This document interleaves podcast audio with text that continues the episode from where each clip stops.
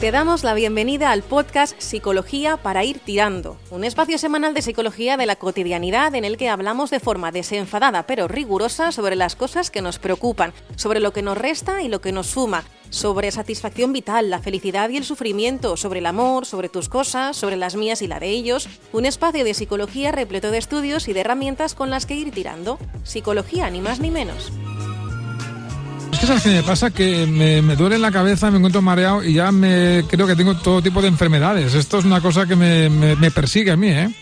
Sí, sí, bueno, no eres el único. Hay muchas personas que les pasa estas cosas, ¿no? Estas enfermedades, uh, imaginar esta preocupación por padecer alguna enfermedad, que eso tiene un nombre, Carles.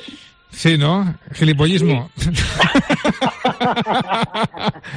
no, fíjate, fíjate que es un problema y además serio, ¿eh? porque eh, generalmente a las personas que se preocupan tanto por, por, por, por padecer enfermedades que o, o, no se tienen, o no se tienen, o teniéndoles, o teniéndolas no justifica tanta preocupación, es un problemón, es un problema serio, sí. es lo que hablamos de hipocondría. ¿no? hacía, hacía, broma de mí, efectivamente, pero sí es la hipocondría, que para la gente que lo sufre es, es muy serio, sí, efectivamente, sí, sí. Sí, porque además los de alrededor tampoco, la familia, el entorno no sabe muy bien cómo, cómo, cómo reaccionar, porque generalmente decir, ostras, otra vez con lo mismo, ¿no? Este monotema respecto a, a las cavilaciones eh, que generalmente están basadas en pequeñas sensaciones que a lo mejor no son muy importantes, pero, pero bueno, que pueden tener su importancia. Y en esta época, ahora la fijación sobre síntomas eh, se ha disparado, ¿no? Con el tema de la pandemia. Claro, efectivamente. Bueno, ¿y esto cómo se trata o cómo se corrige? Porque a esta gente al final le puede pasar como eh, Pedro y el Lobo, ¿no? Que luego es de verdad y no te lo crees. Sí, sí, sí. Eh, bueno, aquí los objetivos que nos ponemos siempre los, los profesionales eh, es, bueno, cuanto antes uno entre en la dinámica de eh, poner solución, mejor, porque mm. tiene un buen pronóstico de inicio. Vale. Cuando lleva mucho tiempo con esta preocupación pseudo-obsesión, que llega un momento sí. en obsesión donde ya tiene una repercusión funcional, es decir, que uno deja de hacer actividades, deja de, de deja de lado las relaciones, por ejemplo, con la pareja, porque estás centrado solo exclusivamente en aquello que te hace sentirte mal, sí. es cuando hablamos con problemas, que hay que pedir claro. ayuda a profesionales de la salud mental, ¿no? Y, y, aquí los objetivos que nos proponemos siempre, vamos, es, es, es A, E o U. Eh, en principio, eh, mira, hay una cosa, Carles. Sí. Eh, Google, por favor, doctor Google. Sí, sí, es que eso, te iba a preguntar, si, si, esto se ha hecho, se ha ido a más desde que tenemos Google, la gente ahí, síntomas, dolor de cabeza, no sé qué, frío, el asien, no sé qué, el codo me duele, todo, todo, todo lo miramos.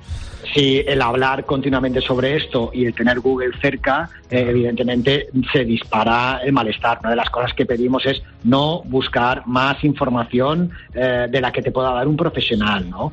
Eh, lo que pasa es que esto a veces es difícil, teniendo la, el ordenador cerca o el teléfono, venga, va, no me cuesta nada, no estoy preocupado, lo miro. Claro. Pero ese, ese mirar aumenta, aumenta la ansiedad y aumenta la preocupación. Además, Google siempre sale en primer lugar lo más grave, ¿sabes? O sea, que lo menos que, que si miras cualquier tontería, cualquier dolencia, lo, lo mínimo es un cáncer. y de ahí para sí, abajo, y, claro.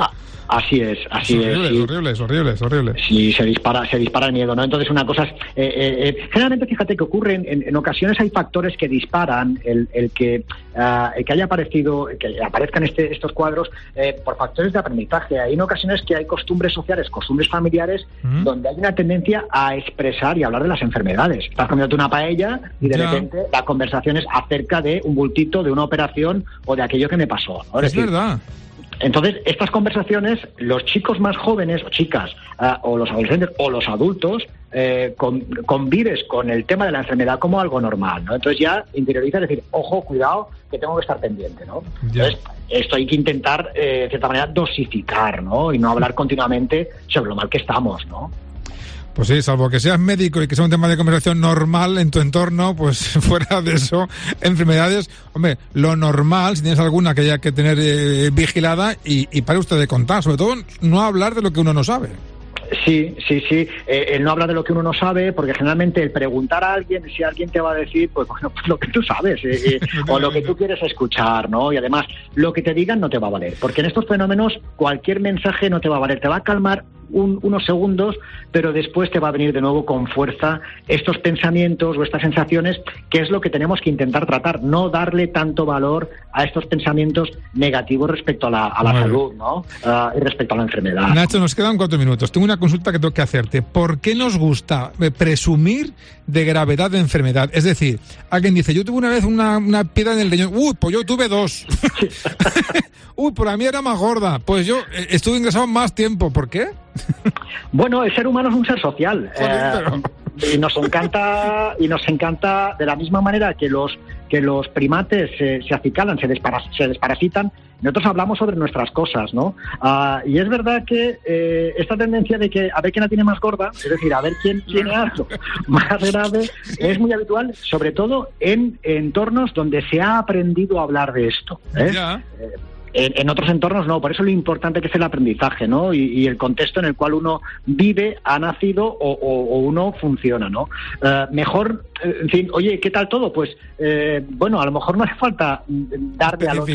¿no? Claro. Claro, claro, oye, pues escucharlo, hacer una escucha activa y animarlo, pero no dotarle con, con que yo tengo más, ¿no? Porque esto además no, no es saludable, ¿no? Bueno, pues dile a un hipocondriaco, oye, lo que tienes tú eh, hay que tratarlo y se cree que está de verdad más enfermo de lo que es. Es decir, tiene hipocondría de la hipocondría, ¿no? Sí, sí. Bueno, esto es como el chiste aquel, Carles, que llegaba una pareja al médico y el médico al final le dice, claro, el hombre todo preocupado y al final le dice eh, que tenía hipocondría y le dice a la mujer, ¿ves como yo tenía algo, verdad? Al final... claro. Exacto. Exacto, exacto, sí, sí. Sí, el no, el no, el no acudir en exceso a médicos, al pensar también que estas sensaciones corporales, eh, tal como han venido, al final eh, van a desaparecer, ¿no? Que las sensaciones no son peligrosas, simplemente una respuesta de estrés desmedido y que nadie muere de estrés y que al final vale la pena, Carles, mm, centrarnos más en el cuerpo, en aquellas cosas que van bien, que son la mayoría, que funcionan bien, más que centrarnos en aquellas cosas que, ah, que no funcionan. Y luego darnos tiempo, que tal como viene, estas sensaciones, estos pensamientos van a desaparecer. Exacto. Y ya por último, eh, eso ya es cosa mía, ¿eh? esa gente que se encuentra de algo mal y no va al médico por si le dice que tiene algo malo, que también... sí, este es un subgrupo. Es posible?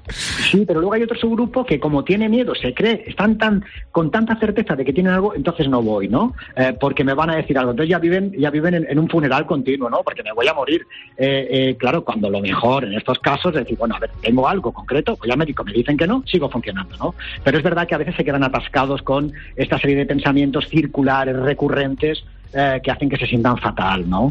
Ah, pero bueno, que cuenten lo antes posible con la ayuda de, un profesional porque tiene un muy buen pronóstico, pero de inicio. ¿eh? Vale.